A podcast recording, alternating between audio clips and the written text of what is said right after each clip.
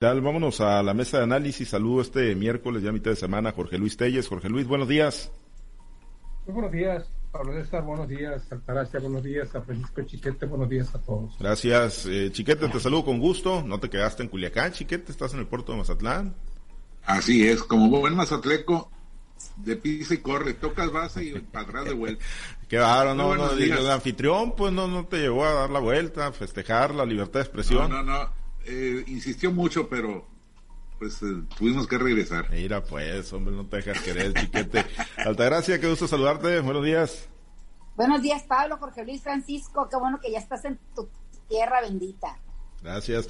Bueno, pues vamos, vamos a este tema, ¿no? Precisamente ayer en el marco de la, libertad de expresión, que desafortunado ya lo platicábamos por la mañana, ¿no? Pues todos eh, coincidíamos en que no se puede dar por esclarecido el crimen de Luis Enrique Ramírez y, la realidad, pues digo, no esperábamos, ¿no? Lo que vendría con, con la secretaria de Seguridad Pública o Seguridad del gobierno de, del gobierno federal en su visita al estado de Sinaloa, Jorge Luis, pues segunda confusión. Yo, yo no entiendo cómo a ese nivel, cuando se supone que tienen información privilegiada, que tienen los datos más certeros y más puntuales pueden llegar y cometer esos errores, si es que se pueden decir errores o confusiones. Y vino a decir pues que ya estaban detenidas las personas presuntas responsables del crimen de Luis Enrique Ramírez y el gobernador pues rápido, presuroso salió a desmentirla, Jorge Luis. No son errores, ¿no? Yo creo que es producto de la incapacidad, de la falta de responsabilidad y la falta de comunicación entre los tres niveles de gobierno Anteriormente la secretaria había dicho ya hay órdenes de aprehensión. El gobernador dijo no hay ninguna orden de aprehensión. Ahora fue más allá. Ya hay detenidos, dice. Y el gobernador sale de nuevo en manera no hay detenidos. Todo con el afán de dibujar, de pintar bien el día de la libertad de expresión, cuando el propio gobernador ha insistido en, en que el asesinato de Luis Enrique está aclarado. ¿Cómo puede estar aclarado cuando no se conoce los móviles únicamente se dice que no fue por, por, su ejercicio periodístico el motivo de su muerte. Eso no es aclarar.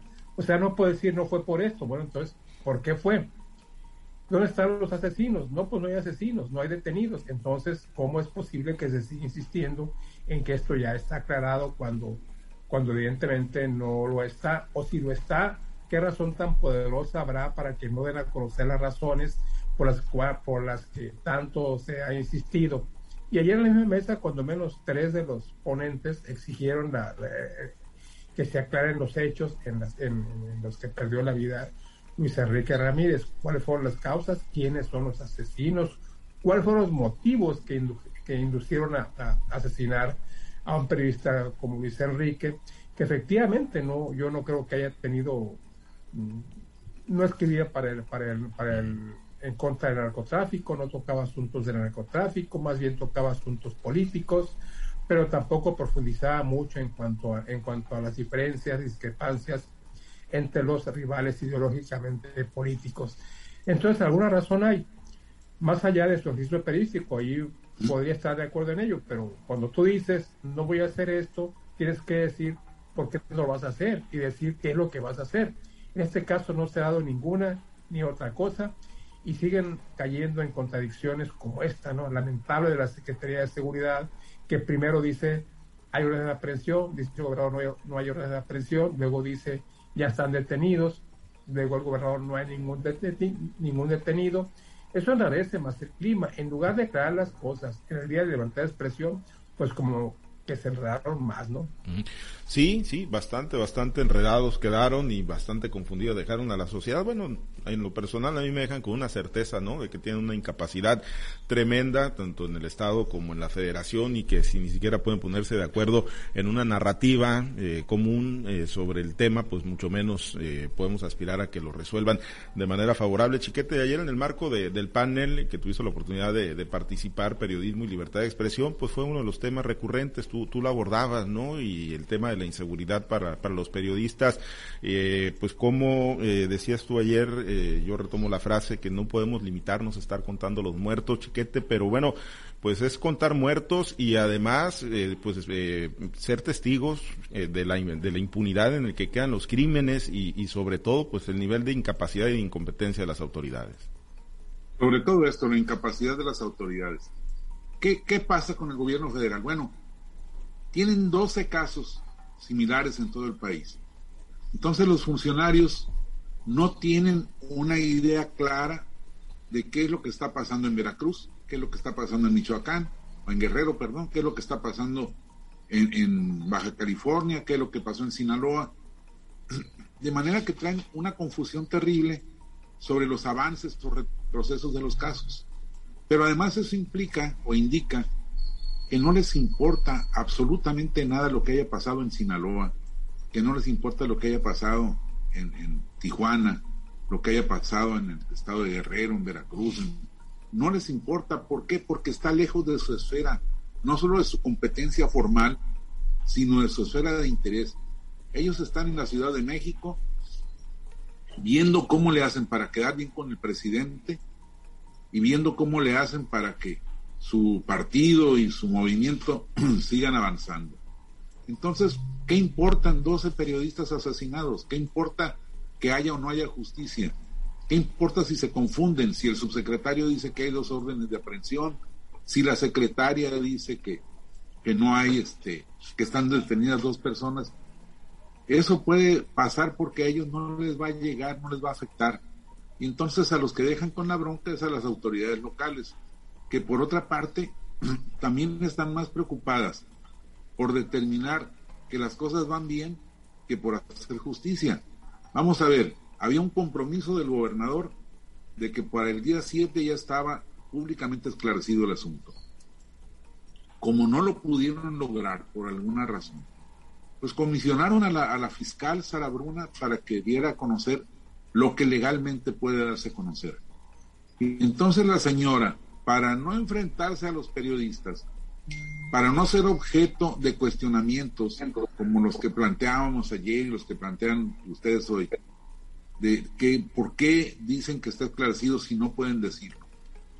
La señora se limitó a emitir un boletín seco, escueto, en el que dice ya está, pero no puedo decir qué.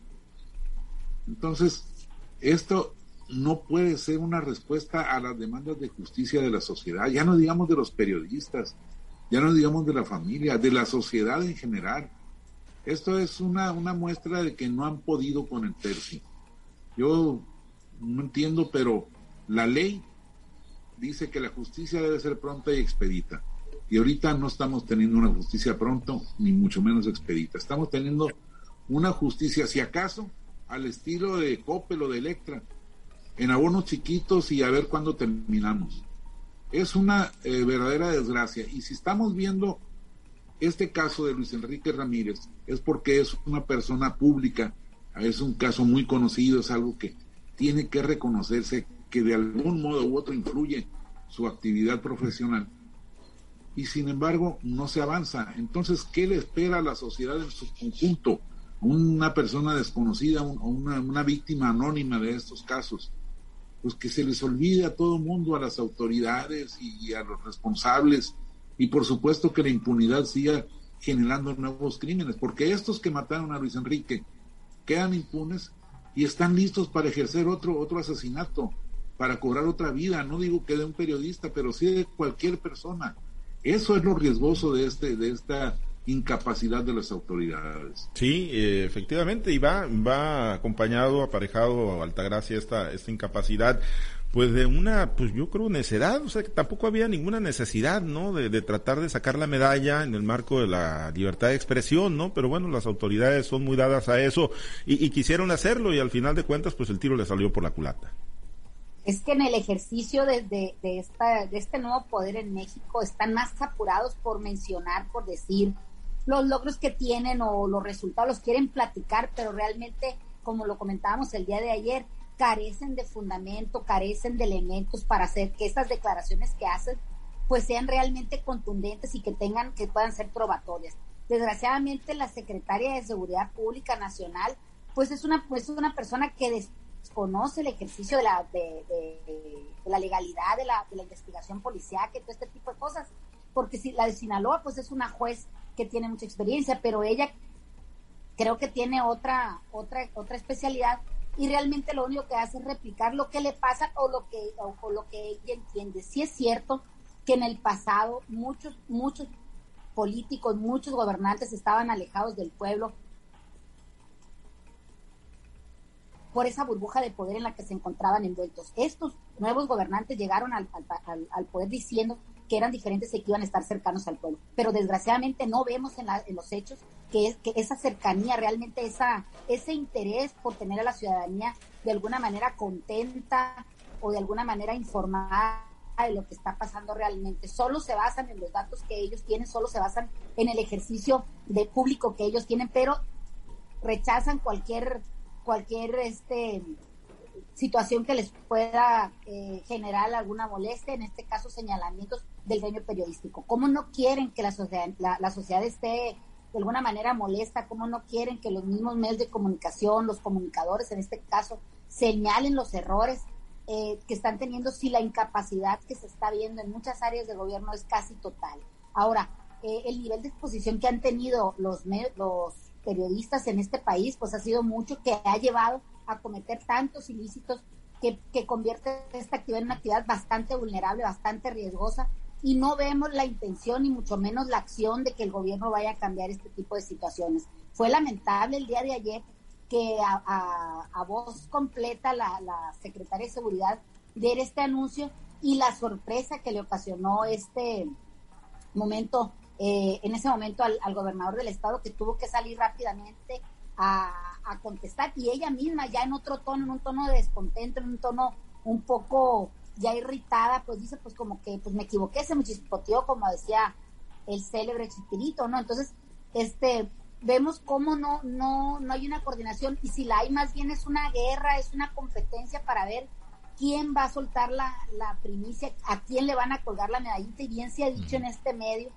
que la, la competencia de la investigación es estatal y por lo tanto los resultados o lo, de estas investigaciones los tendría que dar la Fiscalía del Estado y no, aunque suene mal decirlo, no tienen por qué endilgarle ni el error ni el éxito en la conclusión de esta investigación a la Secretaría, a la Secretaría de Seguridad Nacional. O sea, esa no tendría por qué estar hablando de este caso en tanto la fiscal de, del Estado dieron información verdaderamente basada en derecho, basada en una investigación seria que pudiera sostenerse y no llevar a las personas ante un, ante un tribunal, ante un juzgador y que salga porque la, la investigación carece de elementos y está viciada de origen. Me parece muy lamentable eh, lo que sucedió el día de ayer. Pues sí, muy, muy lamentable, muy lamentable eh, lo ocurrido con estas supuestas confusiones.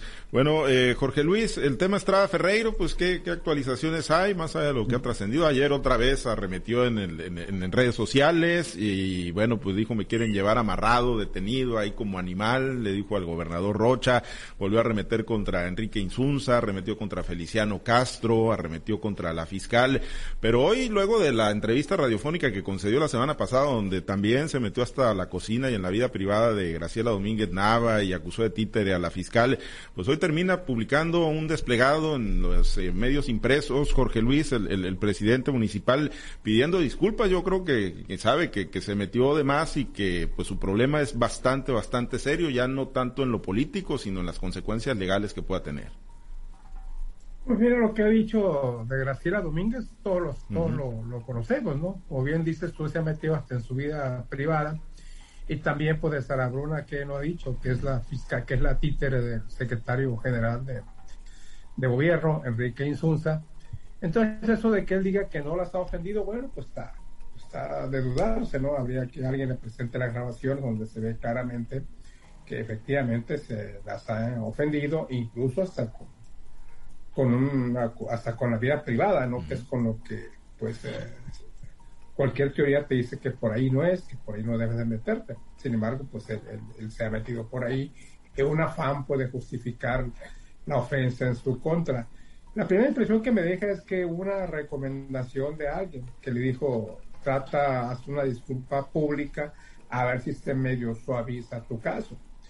El, Estrada Ferreiro sostiene que él puede volver a la presidencia municipal de Culiacán, está haciendo, va por el camino que, que no le aconsejan, que él mismo se ha trazado, porque pues él, hay que reconocer, todo el mundo reconoce que es un especialista en cuestiones jurídicas, y se ha trazado ese camino y, y, por ahí va.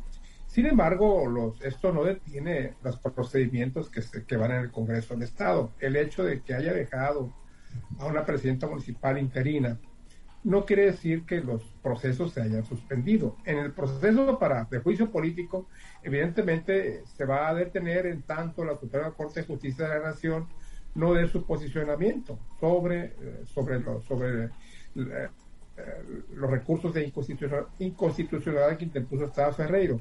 Pero en el caso de, desafuero, pues ahí está corriendo.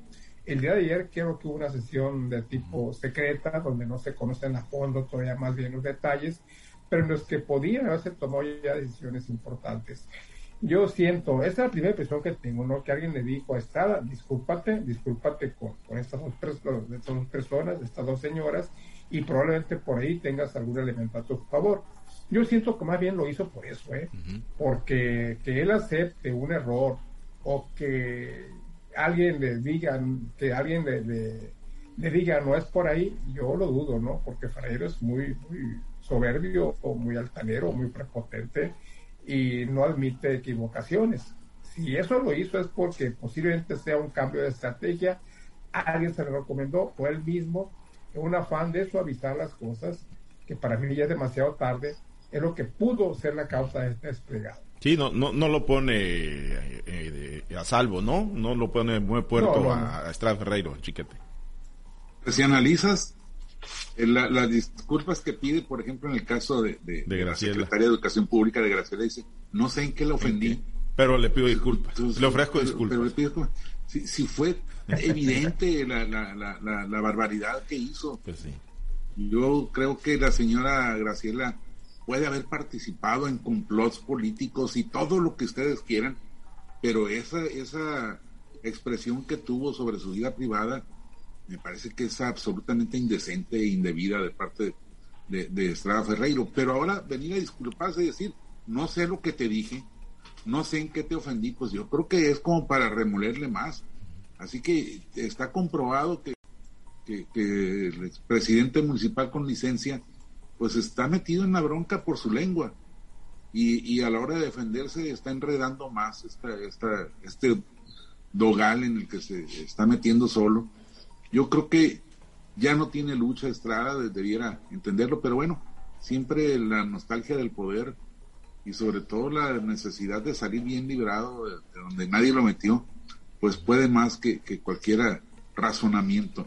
Lamentablemente es eh, un político que, que, no entendió que las cosas han cambiado, que no se puede ser eh, intolerante como él ha sido, y solo construyó una situación que no tenía razón. No existe un elemento de peso para que deje la presidencia municipal fuera de su tosudez de, su, de lo lenguaraz que, ha sido, pero ya está en la calle. Y lo bueno es que se mantengan los servicios y la atención al público curiacanense, porque de lo contrario, pues habría muchas víctimas de esta situación. Que eso no, no ha tenido problemas hasta donde nos han confirmado ahí también, ¿no? Altagracia y, y, Jorge Luis. El problema ya para, para Estrada Ferreiro con esto, con tanto que se ha enredado Altagracia, pues ya no es si se va o no se va en definitiva de la presidencia municipal, ¿no? Sino la consecuencia legal que pueda tener eh, los expedientes y las carpetas que, que está impulsando la Fiscalía y que es la razón por la que está pidiendo el desafuero ahí en al Congreso del Estado. Ustedes que saben más de deportes han escuchado esa frase que dice, la tenía, era suya y la dejó ir. Pues Así le pasó a Estrada Ferreiro con la, con la presidencia municipal de Culiacán. No se ha cansado, no ha cesado en, en, tener esa mesura o esa providencia que debe tener al momento de emitir un juicio, un señalamiento, un calificativo. Se le olvidó a Estrada Ferreiro que era servidor público, que era el presidente municipal, era la voz del pueblo la, la, la o el, el, poder del pueblo que lo llevó ahí para ejercer de veras ese poder en, pro de la ciudadanía.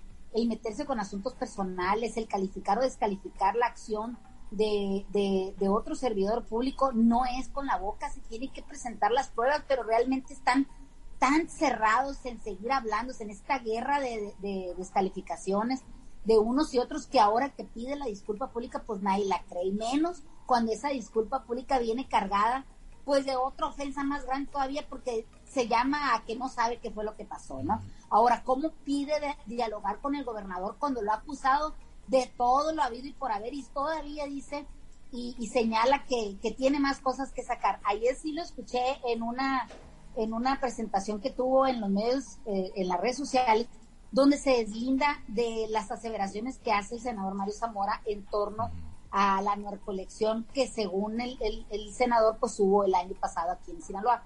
Se deslinda de que la información que tiene de sobre el gobernador eh, va en ese caso y le, le, reconoce un triunfo legal y legítimo, ¿no? O sea, me parece como que sí está escuchando a alguien o por lo menos está haciendo un examen de conciencia y decir, bueno, pues la estoy regando más de lo que de lo que le puedo arreglar, pero definitivamente que no cesa en la intención de llenar de lodo al gobierno del estado y también al Congreso, pues el, el, Congreso estatal. Me parece que eh, no sé si, si le va a llevar algo bueno. Lo que ya está ya está él planteando es que no quiere que lo metan a la cárcel porque que regresar a la presidencia municipal, pues me parece que ni con el acto desesperado de nombrar un nuevo presidente municipal se le va a, lo va a eliminar, porque ahora también lo dijo Feliciano Castro Meléndez, presidente de la Jucopo, que el procedimiento que se está llevando en el Congreso va tener como resultado, si sale eh, esta persona, Estrada Ferreiro, desaforado y sale enjuiciado, pues el mismo Congreso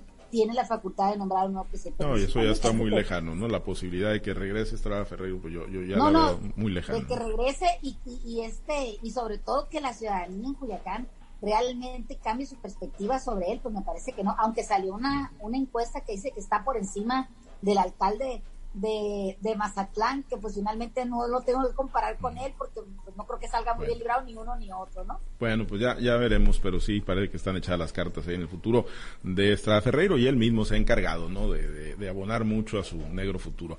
Bueno, gracias, Altagracia, nos despedimos, excelente día. Aquí aplica pagar el fuego con gasolina. No, sí, sí, es, es, especialista en eso, Estrada Ferreiro, y le han de quedar varios chorros de gasolina todavía. Gracias, chiquete.